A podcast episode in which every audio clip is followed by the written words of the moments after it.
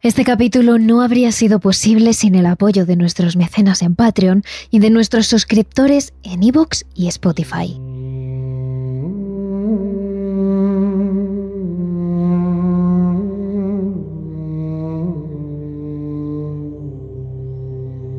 Una de las peores casualidades que puedes encontrar en tu vida es comprar una casa encantada sin saberlo. Y aunque parezca mentira, pasa más de lo que crees.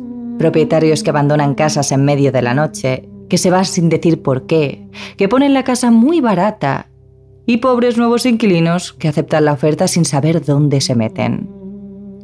Hoy os contamos precisamente una de estas historias, una que inspiró, dicen, al mismísimo rey del misterio, a Stephen King, para escribir una de sus historias cortas. Hoy, en Terrores Nocturnos, la casa maldita de Maple Street. Terrores Nocturnos, con Emma Entrena y Silvia Ortiz.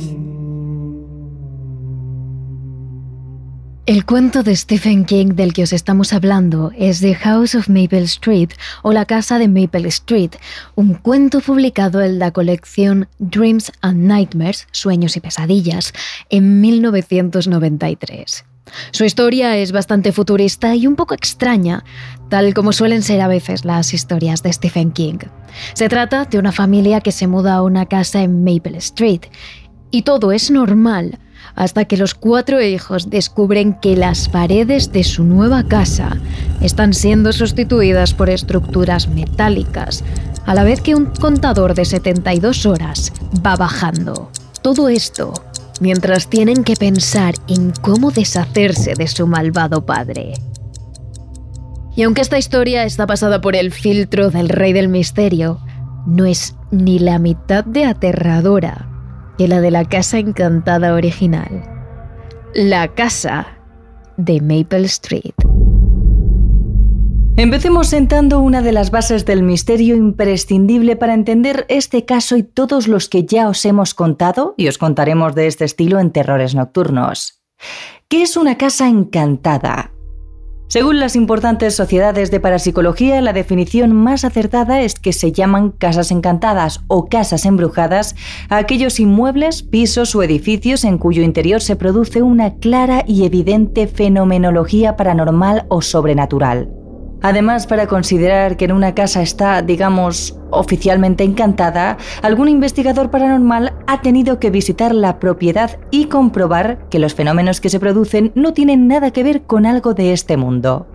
Por ejemplo, a veces que haya golpes en las paredes o crujidos en la madera se debe a que hay ratas o a que la madera está dañada por termitas. A veces su denominación varía. Casas embrujadas, encantadas, infestadas, endemoniadas depende mucho de qué ente cause los fenómenos paranormales que suceden dentro.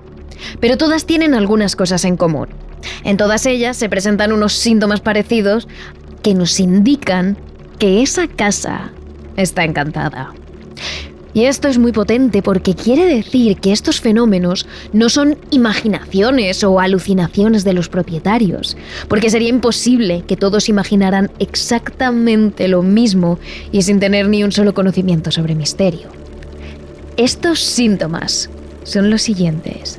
Primero, los fenómenos ópticos como fenómenos luminosos, orbes o extrañas luces en forma de bolas de luz que se desplazan, sombras extrañas e incluso convulsión espontánea. El segundo síntoma serían los fenómenos olfativos, que son sensación de olores extraños, ya sean buenos o malos, que se asocian un poco al olor y a la energía de la entidad.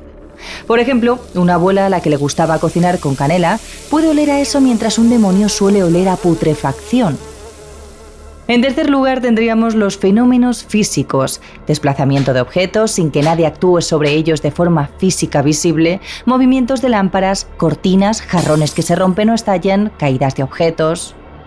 Después estarían los fenómenos acústicos, que suelen ser los primeros en producirse, golpes, susurros, psicofonías principalmente, e incluso voces audibles que perciben nuestro oído y que sin embargo no proceden de ninguna persona.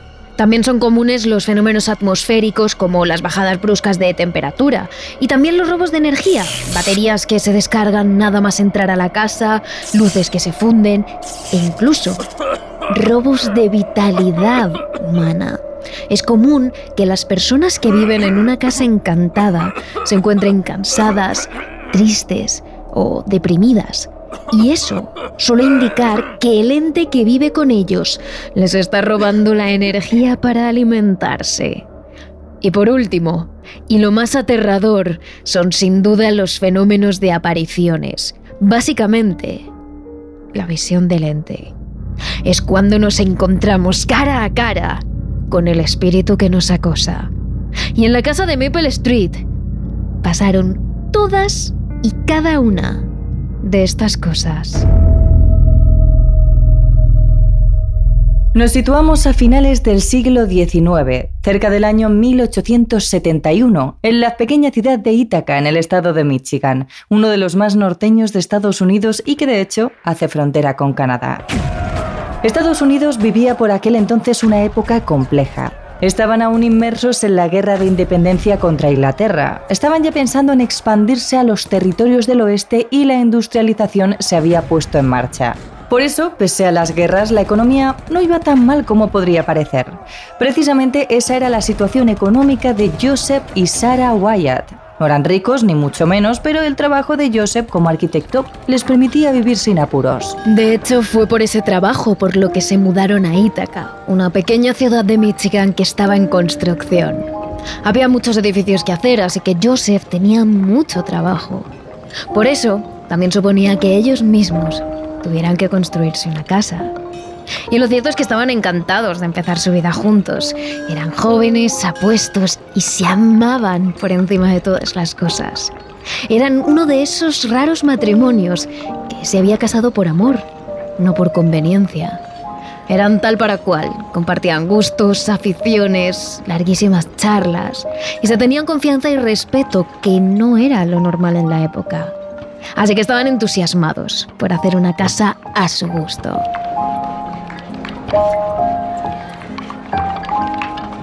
Lo cierto es que no podían permitirse una gran mansión, pero sí que pudieron hacerse una casita individual en Maple Street, que estuviese hecha justo al gusto de la pareja. Era por entonces una casita aislada. A su alrededor no había más que terreno descampado. Tenía un enorme sótano en el que Sara podía realizar las tareas del hogar como lavar o planchar y dos plantas grandes. Además, la planta de arriba y la de abajo estaban muy bien aisladas la una de la otra, ya que Joseph gozaba de tocar el piano durante horas y Sara prefería el silencio. Así que crearon una puerta entre ambas que impedía que el sonido subiera a la planta de arriba. Sin embargo, las habitaciones pequeñas y aisladas, unidas al solitario lugar en el que estaba la casa, le daban a Sara una sensación de desazón que poco a poco se fue incrementando. Pero los problemas de la pareja no tardaron en aparecer. Pasaron los meses y poco a poco los años, y Sara no conseguía darle un hijo a Joseph.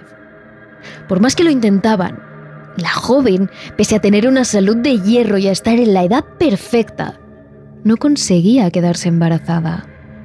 Por supuesto, cada vez que el tema de los niños salía en cenas o fiestas que los Wyatt organizaban en su casa, Joseph no dudaba en echarle la culpa a su esposa por no poder concebir. En aquella época era lo normal. Los problemas de infertilidad siempre eran achacados a las mujeres. Pasase lo que pasase.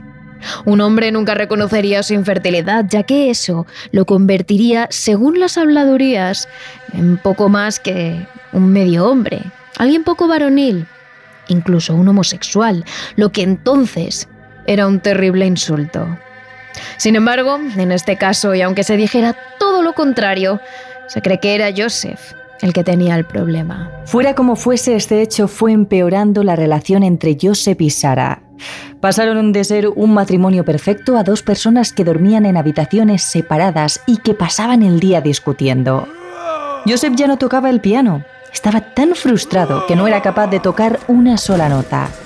Reñía a Sara cada vez que ésta movía un solo dedo. La gritaba. La veía como uno de sus mayores problemas.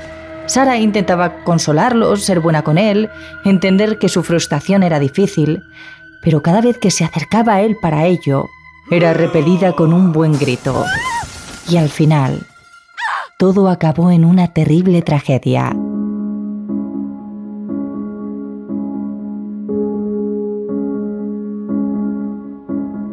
Cuanto más tiempo pasaba, más se frustraba Joseph.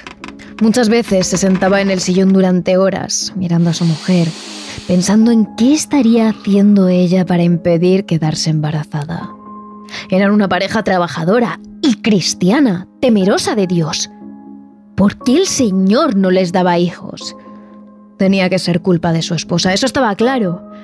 Y mientras Joseph pensaba y pensaba, cada vez veía a su mujer más malvada, como un demonio que no quería concebir, que no quería ser madre.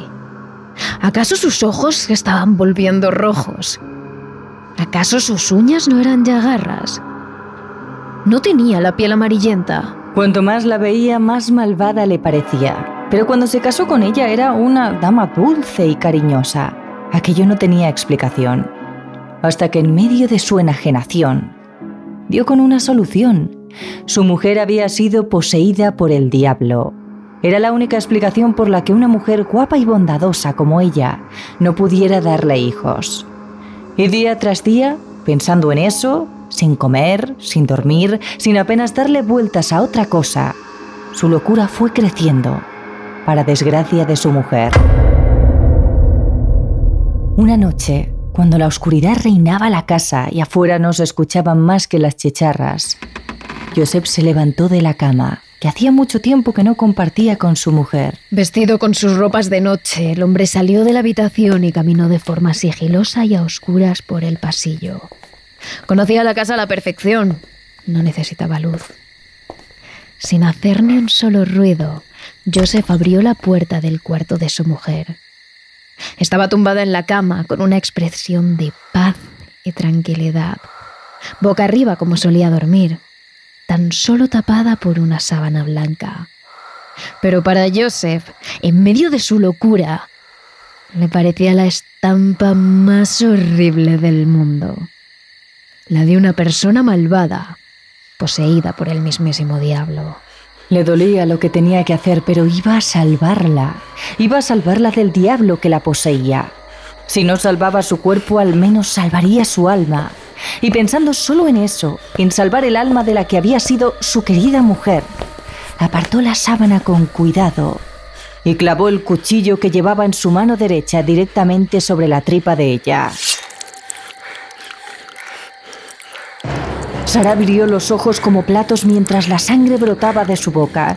Joseph se decía que esa sangre era el diablo saliendo de su cuerpo y siguió clavando el cuchillo una y otra vez hasta que acabó por destriparla y Sara expiró su último aliento.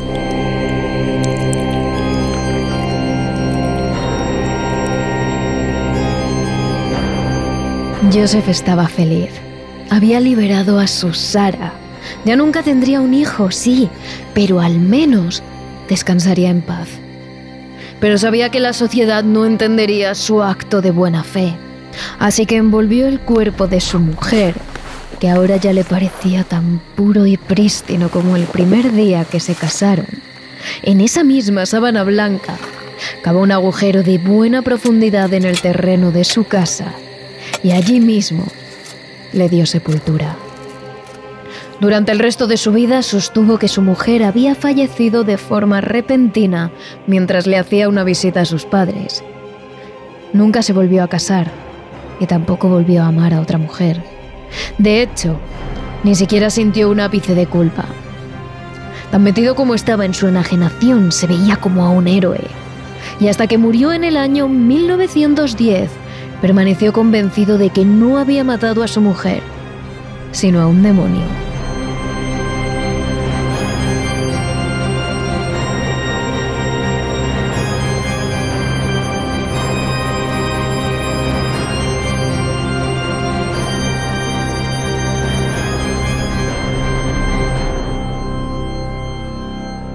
Tras su muerte, la casa fue comprada por otro matrimonio, Matthew y Cynthia Kenney.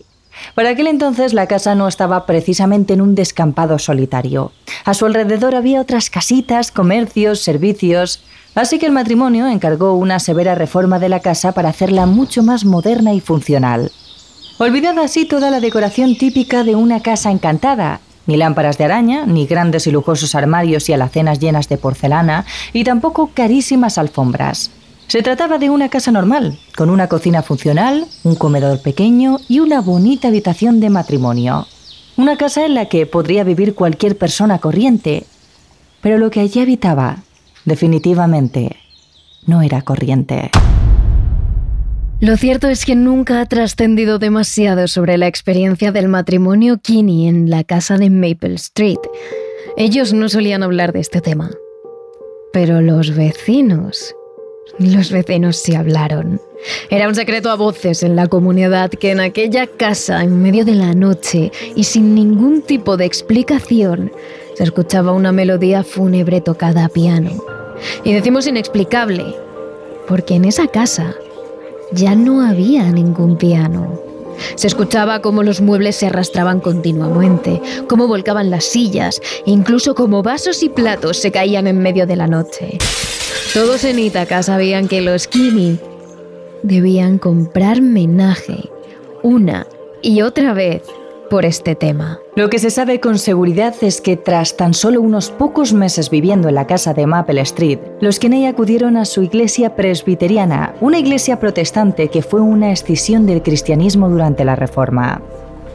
Allí, pese a sus reticencias a hablar del tema, pidieron a su comunidad local presbiteriana que le dieran consejos sobre cómo afrontar las presencias demoníacas en su casa y que rezaran por ellos para expulsar a los diablos de su hogar. Habían aguantado sin hablar durante los movimientos de objetos, los ruidos, los golpes y las melodías, pero una noche pasó algo que no podían callarse más. Matthew y Cynthia estaban durmiendo plácidamente en su cama de matrimonio en la habitación principal. Era una noche calurosa y aunque tenían las ventanas y puertas abiertas, Cynthia no pudo evitar desvelarse por la alta temperatura. Mientras se alejaba un poco de su marido y se quitaba la sábana de encima, no pudo evitar fijar su mirada en la esquina de su habitación y llevarse la mano a la boca. Desde allí, una jovencita de cabello rubio le observaba fijamente. Sobre su camisón amarillo, que parecía de los que podría haber usado su abuela, había una enorme mancha de sangre en la zona del estómago, justo la zona que la joven se sujetaba con la mano. Lo cierto es que su marido no había creído una sola palabra de eso, si no fuera porque ella misma le despertó y vio exactamente lo mismo que su mujer con los ojos abiertos como platos, observó a una mujer con la expresión de tristeza más profunda que había visto. Las miraba mientras se sujetaba el vientre con una mano y señalaba un punto de su jardín con la otra. En cuanto los Kennedy dirigieron su mirada hacia la ventana, hacia el punto en el que señalaba la chica, esta desapareció sin más. Durante casi 20 años los Kennedy convivieron con los ataques paranormales y con el espíritu de esa joven ensangrentada, ya que no tenían dinero después de la reforma para irse. Hasta que un día, en el año 1930, el matrimonio decidió revender el jardín y plantar árboles frutales y flores. Pero lo que encontraron no fue tierra fértil, sino el esqueleto de una mujer. Fue entonces cuando la policía de la época ató cabos y descubrió que quien allí se ocultaba era Sarah Wyatt, a la que su marido había asesinado. Sin embargo, lo más probable fuera que Sarah no estuviera poseída por ningún espíritu, sino que su marido la matase en medio de la locura. Pero una vez Joseph cometió el asesinato, la casa sí que quedó poseída por el espíritu de Sarah, que al haber muerto de forma tan violenta y repentina, no pudo avanzar al otro lado. Su fantasma, al igual que su cadáver, quedó anclado en la casa de Maple Street para siempre. Y decimos para siempre porque la siguiente propietaria también tuvo enormes problemas. Su nombre era Isabel, una mujer ya madura y soltera que compró la casa a los Kinney. Por una razón que ella desconocía, el matrimonio vendió la casa muy barata tras la reforma del jardín. Pero para ella era una oportunidad única, una ganga. Lo que no sabía es que esa ganga acabaría con su salud mental. Tal y como sucedía con los Kenney, los vecinos estaban hartos de escuchar gritos, golpes, objetos que se caían al suelo, muebles que se arrastraban y el sonido constante de una melodía fúnebre de piano. Hasta que una noche, el algarabío fue tal que los vecinos no pudieron más que mirar por la ventana a ver qué estaba pasando. Desde allí pudieron ver a la pobre Isabel corriendo despavorida por la planta superior, agitando la cabeza y los brazos muy asustada. Ante eso, dos hombres, los cabezas de familia de las dos casas de al lado de la de Isabel, salieron corriendo hasta su casa para ver qué pasaba y si podían estar en peligro.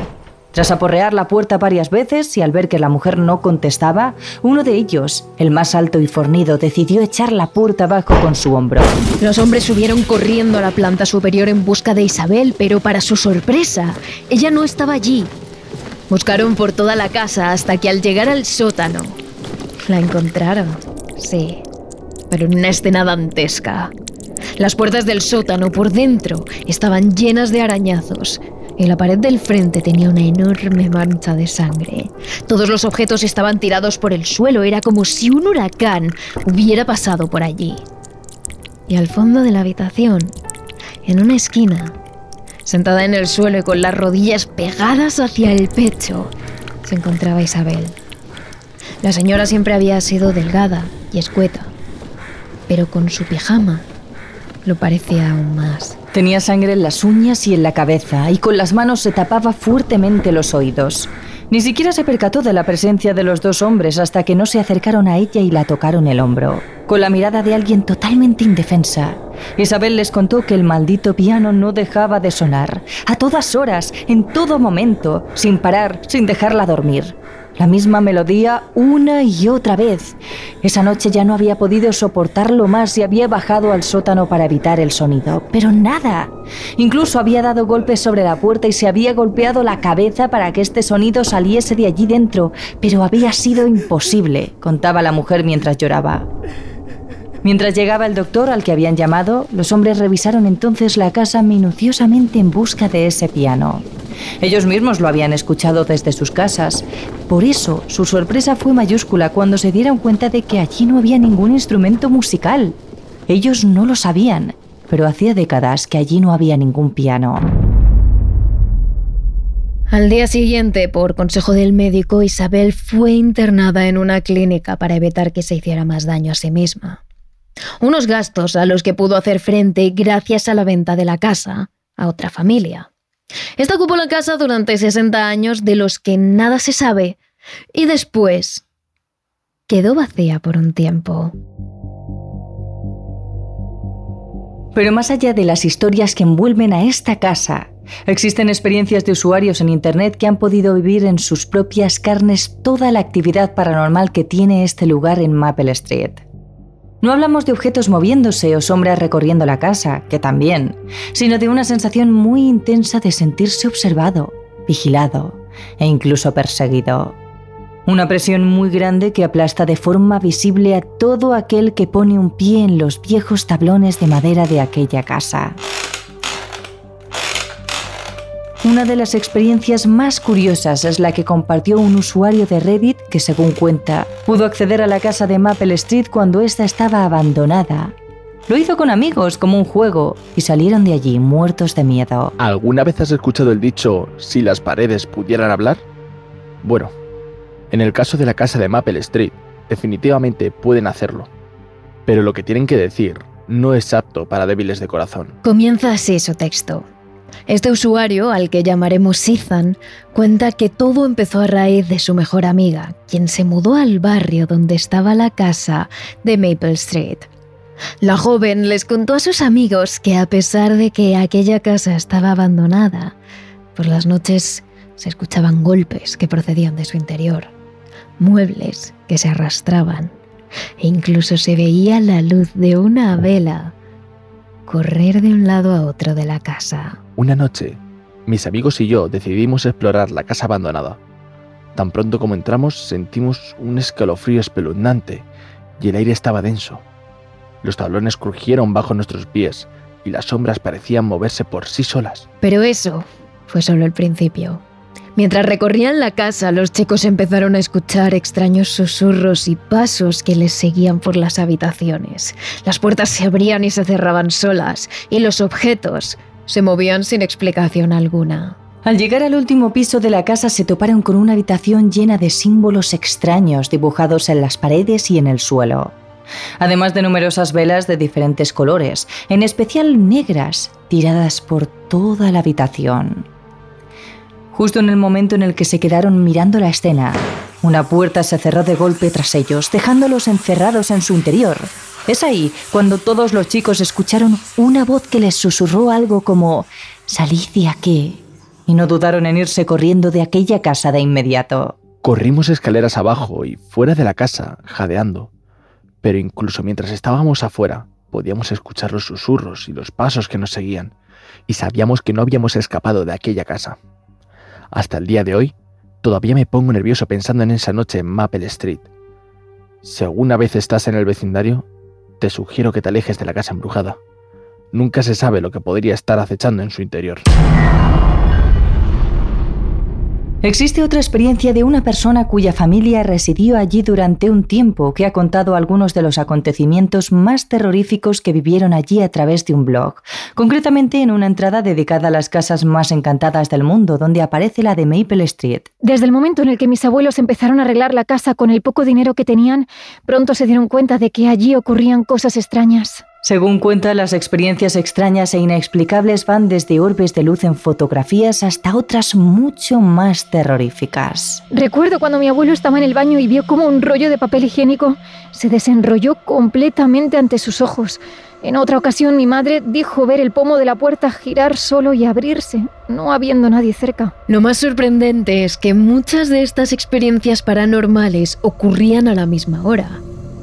Las dos de la madrugada, un momento en el cual la casa de Maple Street parecía cobrar vida. Mi madre ha sido quizás la persona de mi familia que más experiencias ha vivido allí. Una vez llegó a escuchar una voz que ya dijo que era muy grave, así como de ultratumba, que le decía, ¿qué haces aquí? Y otra vez cuando estaba doblando la ropa en la habitación principal, vio como el jarrón del salón, que tenía flores secas, comenzaba a girar, primero muy despacio, hasta ir más rápido y más rápido, flotar delante de ella y terminar estrellándose contra la pared. Pero la peor experiencia que vivió su tío, que fue el único capaz de ponerle cara a una de las entidades que habitaba la casa, fue encontrarse cara a cara con una mujer totalmente ensangrentada. Mi tío dijo que vio a una mujer ensangrentada aparecer en mitad de la noche y se quedó mirándolo a apenas un par de metros. Convencidos de que algo o alguien no querían que estuvieran en la casa. Finalmente la familia de esta chica decidió venderla y no volver nunca más. Esta última experiencia en concreto hizo a algunos usuarios comentar que no existía ni un rastro de la familia que habitó la casa en los primeros años, ni ningún Joseph Wyatt que haya vivido en Ítaca. Es decir, hay quienes tachan esta historia de algo completamente falso. Sin embargo, este usuario contestó lo siguiente. Bueno, creo que mi hermana es la propietaria actual de esta casa y estos hechos explican muchas cosas. Y no solo esta persona piensa así, muchos otros programas de misterio como Ghost Hunters han visitado el lugar para captar presencias. Sin embargo, y como ya sabéis, la opinión no queda en nuestras manos. Nosotras solo nos limitamos a contaros la información. Vosotros, los que decidís si creer o no.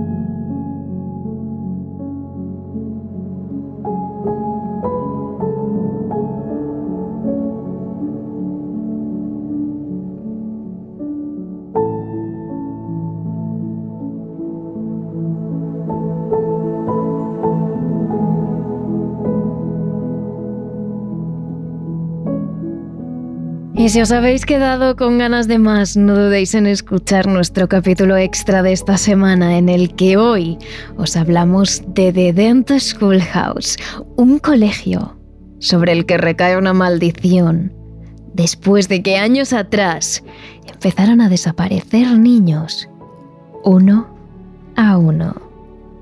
Y si queréis más terrores nocturnos y más historias de terror cada día, seguirnos en nuestras redes sociales. Somos arroba terroresnocturnos.trn en Instagram y en TikTok y terrores barra baja TR en Twitter y en YouTube.